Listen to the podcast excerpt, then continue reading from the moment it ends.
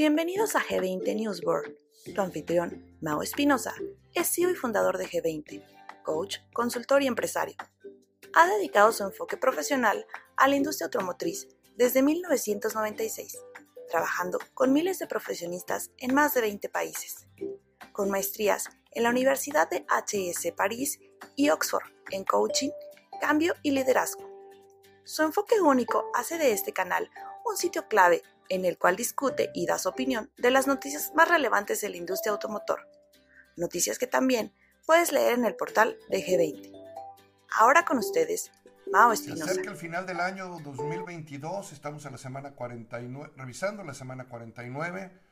Em, ¿Cómo están amigos? Me da mucho gusto saludarlos, me da gusto que nos estén escuchando, que anden por aquí.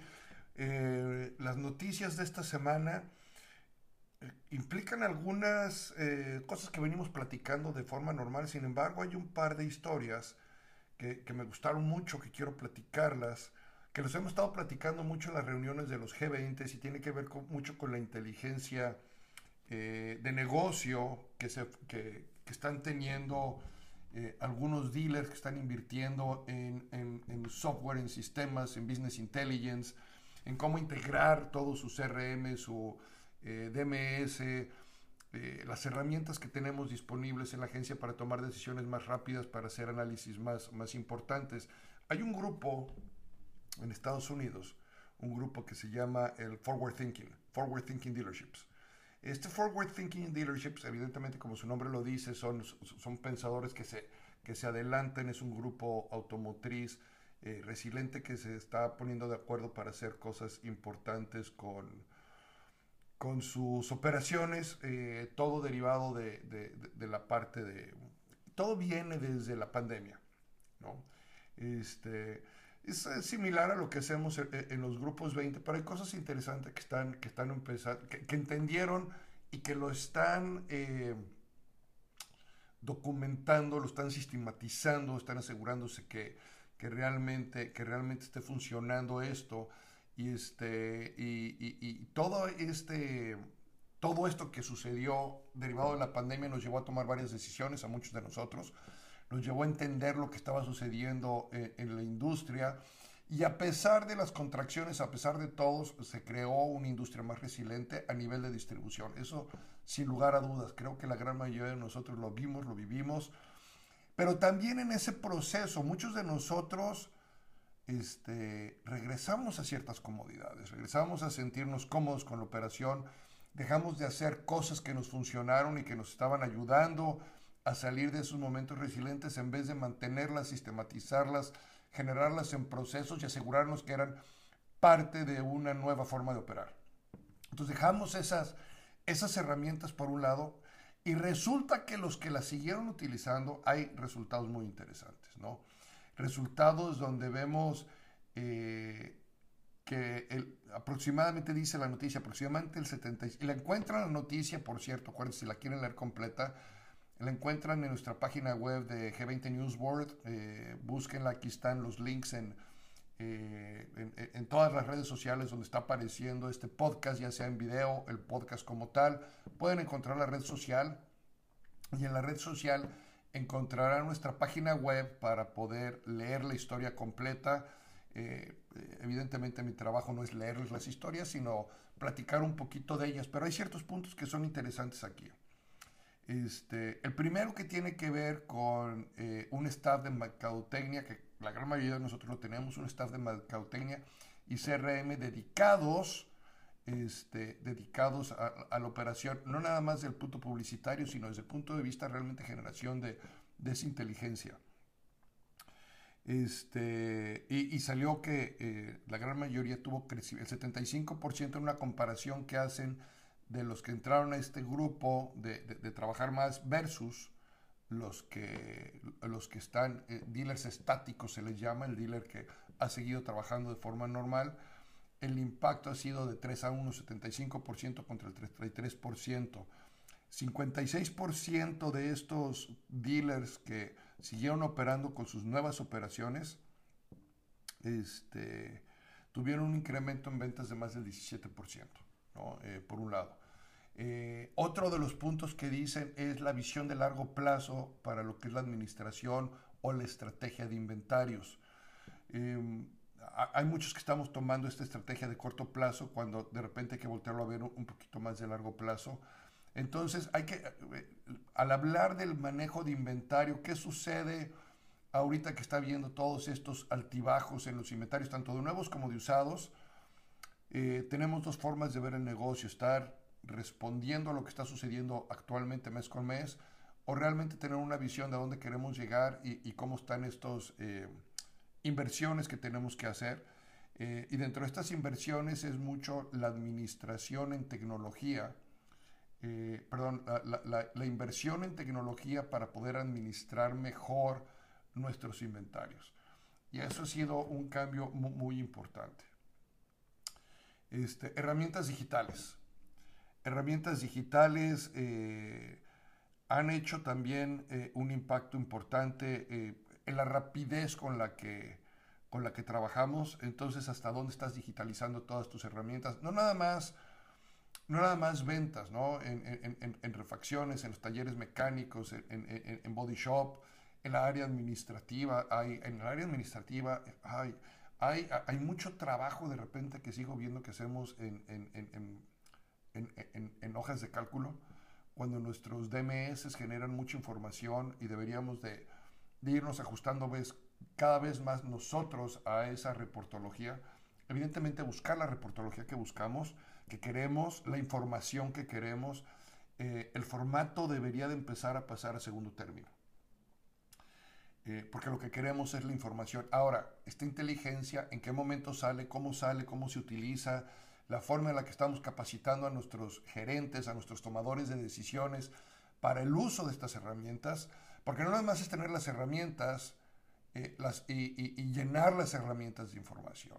Si, no estamos utilizando esta información, si no estamos generando inteligencia, tomando decisiones, eh, saliendo rápido en nuestras, eh, en nuestras estrategias, pues evidentemente no tenemos, no estamos teniendo el impacto que quisiéramos tener, ¿no? Entonces yo por ahí les invito a que revisen toda su, estrategia alrededor de inteligencia de negocio que debemos estar generando eh, para poder este eh, para poder tener mejores eh, niveles de resiliencia en nuestro negocio. Entonces esa me gustó. porque tiene mucho que ver con lo que hemos estado platicando. En los grupos 20 recientemente ha sido mucho énfasis a a esta parte de volvernos más eficientes. ¿no? Les recuerdo que la filosofía con la que trabajamos, trabajamos en G20, que es la filosofía PER, de productividad, eficiencia, rentabilidad y retornos, este, habla mucho de la velocidad en la eficiencia, de cómo utilizamos los recursos disponibles que tenemos. Eh, no nada más es pensar en, las metas de rentabilidad, en las metas de retornos, sino en la forma en la que vamos a llegar porque seguimos trabajando con, con una variable que nunca va a cambiar, ¿no? que es la variable del tiempo, y queremos cada vez producir y generar más. Entonces, en esta producción y generación de más, ya sea ventas, utilidades, rentabilidad, eh, menos gastos, pero, pero no es bajar el gasto por bajar el gasto, es la administración del gasto y en esta administración del gasto necesitamos las herramientas para que nos digan qué momentos nos estamos saliendo de los parámetros, de los rangos que está establecido en nuestra planeación, en nuestro presupuesto, en el crecimiento mismo del negocio. Entonces, por ahí, eh, muy importante empezar a utilizar estas herramientas, empezar a invertirle. Es una curva de aprendizaje. No vas a tener resultados el primer mes, pero sí vas a empezar a ver resultados de forma rápida. Eh, y esto va a tener que ver mucho con la estrategia de ejecución que tengas. Si nada más es comprar y no tenemos una estrategia de ejecución, no nos va a dar el resultado que queremos. Pero sí vas a ver muchos resultados. Ahora, aprovechando y volviendo a hacer un poquito de link con, con los podcasts anteriores que hablamos de planeación y presupuestos, el establecimiento de objetivos, nada más para terminar con esta parte de, de inteligencia, tenemos que entender que hay dos tipos de metas, dos tipos de objetivos generales en nuestro negocio. Uno, uno que viene dictado desde la empresa manufacturera a la cual representas, porque ellos identifican a tu negocio como una ficha de ajedrez que se tiene que mover y ellos entienden, bueno, este negocio debe estar funcionando en tal y tal nivel. Y si está funcionando en esos niveles, con estas características, respetando todos los protocolos que se tienen que respetar, entonces está funcionando como, como nosotros, empresa manufacturera, queremos que funcione. Bueno, ese es el objetivo de ellos hacia, hacia tu negocio. Ahora, ¿cuál es tu objetivo de tu negocio? ¿Cómo estás tú tratando de posicionarte hacia adelante? Hay muchas agencias que me trabajan exclusivamente con los objetivos que les ponen las empresas manufactureras y creo que estamos dejando de ver un área de oportunidad muy grande en nuestros negocios, en eficiencias, en productividad, en crecimiento, en mejorar el modelo que tenemos, eh, en alineación, eh, alineación de metas, alineación del negocio, eh, en agilidad del mismo, creo que estamos perdiendo mucho ahí. Yo les recomiendo que revisen bien su plan y que si su plan es exclusivamente lo que la planta o que la empresa manufacturera les está poniendo a ustedes, están dejando de ir el 60% del potencial de su negocio y habría que redefinir y revisar esa, esa parte. Entonces les recomiendo que, que trabajemos con eso. Ok, eh, hasta ahí dejo mi, mi, comentario, eh, porque hay otras noticias que, que me llamaron la atención. Eh, para leer, yo creo interesante, en la página web están los seis niveles de los vehículos autónomos que, hacia, hacia, dónde vamos lo que se tiene, ¿no? La asistencia al manejar, que esa la tiene la, la, gran mayoría ya hoy en día de los vehículos, este, cierta autonomía, eh, los niveles condicionales de autonomía, etcétera. Yo creo que es, una, es un artículo que vale la pena leer, que vale la pena eh, verlo, platicarlo, entenderlo con nuestra fuerza de ventas, porque eventualmente, aún, fíjense bien, ¿eh? aún cuando no tenemos los vehículos autónomos en nuestro negocio, en su mayoría, tendremos a lo mejor algo con ya algo de autonomía, es una pregunta de conocimiento cultural que deberían de conocer todos nuestros vendedores. ¿Cuáles son los seis niveles de autonomía que van a tener los vehículos hacia el futuro? Y estos niveles de autonomía evidentemente generarán una buena plática, la cual puede establecer un excelente rapport cuando estamos generando una venta, porque ojo, ¿eh? esto es muy importante hablando de rapport. Una de las cosas que va a suceder es que viene el cambio importante de que nos vengan a comprar unidades a que tengamos nosotros que estar vendiendo unidades. Y cuando nosotros tenemos que estar vendiendo unidades, pues una de las cosas importantes es este establecimiento de reportes, este establecimiento de plática, de poder discutir eh, con nuestros clientes, tener una plática cordial y yo creo que eso les va a ayudar. Hay otra noticia que les pueda ayudar en eso. Este, y, es que hay, un, hay una encuesta que sale donde habla que 8 eh, de 10 jóvenes, le llaman millennials, pero yo creo que ya es entre millennial y centennial, están esperando más transparencia de la industria automotriz para poder eh, trabajar, comprar, eh, tener una relación más cordial con, este, con, las, con las agencias. Entonces yo creo que por ahí hay algo que también vale la pena leer, vale la pena entender qué es lo que está sucediendo con esta, con esta información, eh, porque al final es como posicionamos nosotros mejor a nuestra, a nuestra, a nuestra fuerza de ventas, lo cual es importante conocer este, y, poder establecer. La digitalización es algo que, hemos venido platicando, también hay noticias sobre eh, todas estrategias digitales, eh, finalmente quiero hablar de que durante casi todo el año hemos venido pronosticando que, que, la, que la industria va a terminar alrededor del millón sesenta y cinco, millón setenta mil unidades, este, millón cincuenta siempre ha sido el rango, nunca creímos que fuéramos a llegar al millón cien, este, y, hoy vemos muy cerca de estar de ese millón, millón, yo creo que van a ser un millón setenta y cinco mil unidades, vamos a romper el millón, que es lo interesante, que volvemos a, volver a, romper el millón de unidades. Y esto nos pone ante un próximo año donde va a haber crecimiento a nivel de industria, sin lugar a duda va a haber un crecimiento. Yo creo que vamos a estar mínimo en el millón doscientos. eh, a lo mejor hasta 1.250.000. Eh, yo estaría eh, esperando que ese sea el rango de, de, unidades entre 1.200.000 y 1.250.000 unidades el año que entra. Un crecimiento importante que tiene que ver con toda la liberación de los inventarios, de, todo lo que hay hoy en día, este, y, de marcas que se, que se, atoraron en el 2022, aun cuando hubo crecimiento, hubo marcas que se atoraron en su, en su forma natural de estar trabajando. Eh, vamos a ver mucho producto nuevo, eh, vamos a ver productos muy interesantes en el mercado. Eh, y yo creo que vamos a ver, vamos a ver también cómo las marcas chinas siguen haciendo ruido en el mercado, lo cual va a generar más movimiento en el mismo, a pesar, a pesar este, de un arranque que pudiera, pudiera ser lento por las tasas de interés este, el cual no creo, no, sinceramente no creo que vaya a ser tan lento, eh, pero muy en ritmo de lo que estamos viendo este año y a partir de ahí vendrá un crecimiento. Entonces hay que planear en relación a eso. Eh, no hay que tenerle, no hay que tenerle eh, miedo a ese crecimiento, al contrario, hay que abrazarlo, hay que buscarlo, hay que tener muy bien preparada nuestra, a nuestra fuerza de ventas, porque si algo sí va a suceder es que la competencia va a volver a existir. Y si la competencia volver a existir, el talento de nuestra fuerza de ventas va a ser muy importante. Yo los dejo con ese pensamiento, los dejo pensando en cómo está mi fuerza de ventas hoy, qué es lo que tiene que hacer para, para ser más eficiente, para ser más productiva. Y, este, y los invito a que nos escuchemos la próxima semana. Muchas gracias y que tengan un buen día, una excelente noche, una excelente mañana. Donde estén, no dejen de sonreír. Gracias.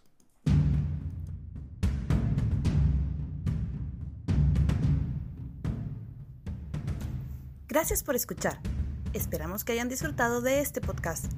Asegúrate de seguirnos semanalmente y visitar nuestras redes sociales. Si hay algún tema que quieras que Mao analice, discuta o dé su opinión, envíanos un mensaje. Hasta pronto. En G20 desatamos tu potencial.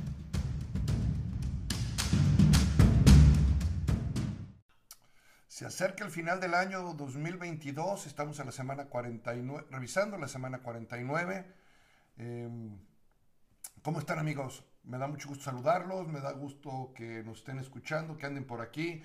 Eh, las noticias de esta semana eh, implican algunas eh, cosas que venimos platicando de forma normal, sin embargo hay un par de historias que, me gustaron mucho, que quiero platicarlas, que los hemos estado platicando mucho en las reuniones de los G20 y tiene que ver mucho con la inteligencia de negocio que, se, que, que están teniendo eh, algunos dealers que están invirtiendo en, software, en sistemas, en business intelligence, en cómo integrar todo su CRM, su eh, DMS, eh, las herramientas que tenemos disponibles en la agencia para tomar decisiones más rápidas, para hacer análisis más, más importantes.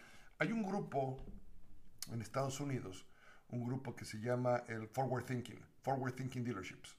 Este Forward Thinking Dealerships, evidentemente como su nombre lo dice, son, son pensadores que se, que se adelantan, es un grupo automotriz eh, resiliente que se está poniendo de acuerdo para hacer cosas importantes con, con sus operaciones, eh, todo derivado de, de, la parte de... Todo viene desde la pandemia, ¿no? Este, es similar a lo que hacemos en, los grupos 20, pero hay cosas interesantes que están, que están empezando, que, entendieron y que lo están eh, documentando, lo están sistematizando, están asegurándose que, que, realmente, que realmente esté funcionando esto. Y, este, y, todo, este, todo esto que sucedió derivado de la pandemia nos llevó a tomar varias decisiones a muchos de nosotros nos llevó a entender lo que estaba sucediendo eh, en, la industria. Y a pesar de las contracciones, a pesar de todos, se creó una industria más resiliente a nivel de distribución. Eso sin lugar a dudas. Creo que la gran mayoría de nosotros lo vimos, lo vivimos. Pero también en ese proceso, muchos de nosotros este, regresamos a ciertas comodidades, regresamos a sentirnos cómodos con la operación, dejamos de hacer cosas que nos funcionaron y que nos estaban ayudando a salir de esos momentos resilientes en vez de mantenerlas, sistematizarlas, generarlas en procesos y asegurarnos que eran parte de una nueva forma de operar. Entonces dejamos esas, esas herramientas por un lado Y resulta que los que la siguieron utilizando hay resultados muy interesantes, ¿no? Resultados donde vemos eh, que aproximadamente dice la noticia, aproximadamente el 70, y la encuentran la noticia, por cierto, acuérdense, si la quieren leer completa, la encuentran en nuestra página web de G20 News World, eh, búsquenla, aquí están los links en, eh, en, todas las redes sociales donde está apareciendo este podcast, ya sea en video, el podcast como tal. Pueden encontrar la red social y en la red social encontrarán nuestra página web para poder leer la historia completa. Eh, evidentemente mi trabajo no es leerles las historias, sino platicar un poquito de ellas, pero hay ciertos puntos que son interesantes aquí. Este, el primero que tiene que ver con eh, un staff de mercadotecnia, que la gran mayoría de nosotros lo tenemos, un staff de mercadotecnia y CRM dedicados, este, dedicados a, la operación, no nada más del punto publicitario, sino desde el punto de vista realmente generación de, de esa inteligencia. Este, y, salió que eh, la gran mayoría tuvo crecimiento, el 75% en una comparación que hacen de los que entraron a este grupo de, trabajar más versus los que, los que están, eh, dealers estáticos se les llama, el dealer que ha seguido trabajando de forma normal, el impacto ha sido de 3 a 1, 75% contra el 33%. 56% de estos dealers que siguieron operando con sus nuevas operaciones este, tuvieron un incremento en ventas de más del 17%, eh, por un lado. Eh, otro de los puntos que dicen es la visión de largo plazo para lo que es la administración o la estrategia de inventarios. Em, hay muchos que estamos tomando esta estrategia de corto plazo cuando de repente hay que voltearlo a ver un poquito más de largo plazo. Entonces, hay que, eh, al hablar del manejo de inventario, ¿qué sucede ahorita que está viendo todos estos altibajos en los inventarios, tanto de nuevos como de usados? Eh, tenemos dos formas de ver el negocio, estar respondiendo a lo que está sucediendo actualmente mes con mes, o realmente tener una visión de dónde queremos llegar y, cómo están estas eh, inversiones que tenemos que hacer. Eh, y dentro de estas inversiones es mucho la administración en tecnología, eh, perdón, la, inversión en tecnología para poder administrar mejor nuestros inventarios. Y eso ha sido un cambio muy, importante. Este, herramientas digitales herramientas digitales eh, han hecho también eh, un impacto importante eh, en la rapidez con la, que, con la que trabajamos. Entonces, ¿hasta dónde estás digitalizando todas tus herramientas? No nada más, no nada más ventas, ¿no? En, en, refacciones, en los talleres mecánicos, en, body shop, en la área administrativa. Hay, en el área administrativa hay, hay, hay mucho trabajo de repente que sigo viendo que hacemos en en, hojas de cálculo, cuando nuestros DMS generan mucha información y deberíamos de, irnos ajustando cada vez más nosotros a esa reportología. Evidentemente buscar la reportología que buscamos, que queremos, la información que queremos, eh, el formato debería de empezar a pasar a segundo término. Eh, porque lo que queremos es la información. Ahora, esta inteligencia, ¿en qué momento sale? ¿Cómo sale? ¿Cómo se utiliza? La forma en la que estamos capacitando a nuestros gerentes, a nuestros tomadores de decisiones para el uso de estas herramientas, porque no nada más es tener las herramientas eh, y, llenar las herramientas de información. Si, no estamos utilizando esta información, si no estamos generando inteligencia, tomando decisiones, eh, saliendo rápido en nuestras, eh, en nuestras estrategias, pues evidentemente no tenemos, no estamos teniendo el impacto que quisiéramos tener, ¿no? Yo por ahí les invito a que revisen toda su, estrategia alrededor de inteligencia de negocio que debemos estar generando eh, para poder este eh, para poder tener mejores eh, niveles de resiliencia en nuestro negocio. Ok, entonces esa me gustó. porque tiene mucho que ver con lo que hemos estado platicando. En los grupos 20 recientemente ha sido mucho énfasis a a esta parte eh, de volvernos más eficientes. ¿no? Les recuerdo que la filosofía con la que trabajamos, trabajamos en G20, que es la filosofía PER, de productividad, eficiencia, rentabilidad y retornos, este, habla mucho de la velocidad en la eficiencia, de cómo utilizamos los recursos disponibles que tenemos. eh, no nada más es pensar en, las metas de rentabilidad, en las metas de retornos, sino en la forma en la que vamos a llegar porque seguimos trabajando con, con una variable que nunca va a cambiar, ¿no? que es la variable del tiempo, y queremos cada vez producir y generar más. Entonces, en esta producción y generación de más, ya sea ventas, utilidades, rentabilidad, eh, menos gastos, pero, pero no es bajar el gasto por bajar el gasto, es la administración del gasto. Y en esta administración del gasto necesitamos las herramientas para que nos digan en qué momentos nos estamos saliendo de los parámetros, de los rangos que está establecido en nuestra planeación, en nuestro presupuesto, en el crecimiento mismo del negocio. Entonces, por ahí, eh, muy importante empezar a utilizar estas herramientas, empezar a invertirle. Es una curva de aprendizaje. No vas a tener resultados el primer mes, pero sí vas a empezar a ver resultados de forma rápida. Eh, y esto va a tener que ver mucho con la estrategia de ejecución que tengas. Si nada más es comprar y no tenemos una estrategia de ejecución, no nos va a dar el resultado que queremos. Pero sí vas a ver muchos resultados. Ahora, aprovechando y volviendo a hacer un poquito de link con, con los podcasts anteriores que hablamos de planeación y presupuestos, el establecimiento de objetivos, nada más para terminar con esta parte de, de, inteligencia, tenemos que entender que hay dos tipos de metas, dos tipos de objetivos generales en nuestro negocio. Uno, uno que viene dictado desde la empresa manufacturera a la cual representas, porque ellos identifican a tu negocio como una ficha de ajedrez que se tiene que mover y ellos entienden, bueno, este negocio debe estar funcionando en tal y tal nivel. Y si está funcionando en esos niveles, con estas características, respetando todos los protocolos que se tienen que respetar, entonces está funcionando como, como nosotros, empresa manufacturera, queremos que funcione. Bueno, ese es el objetivo de ellos hacia, hacia tu negocio.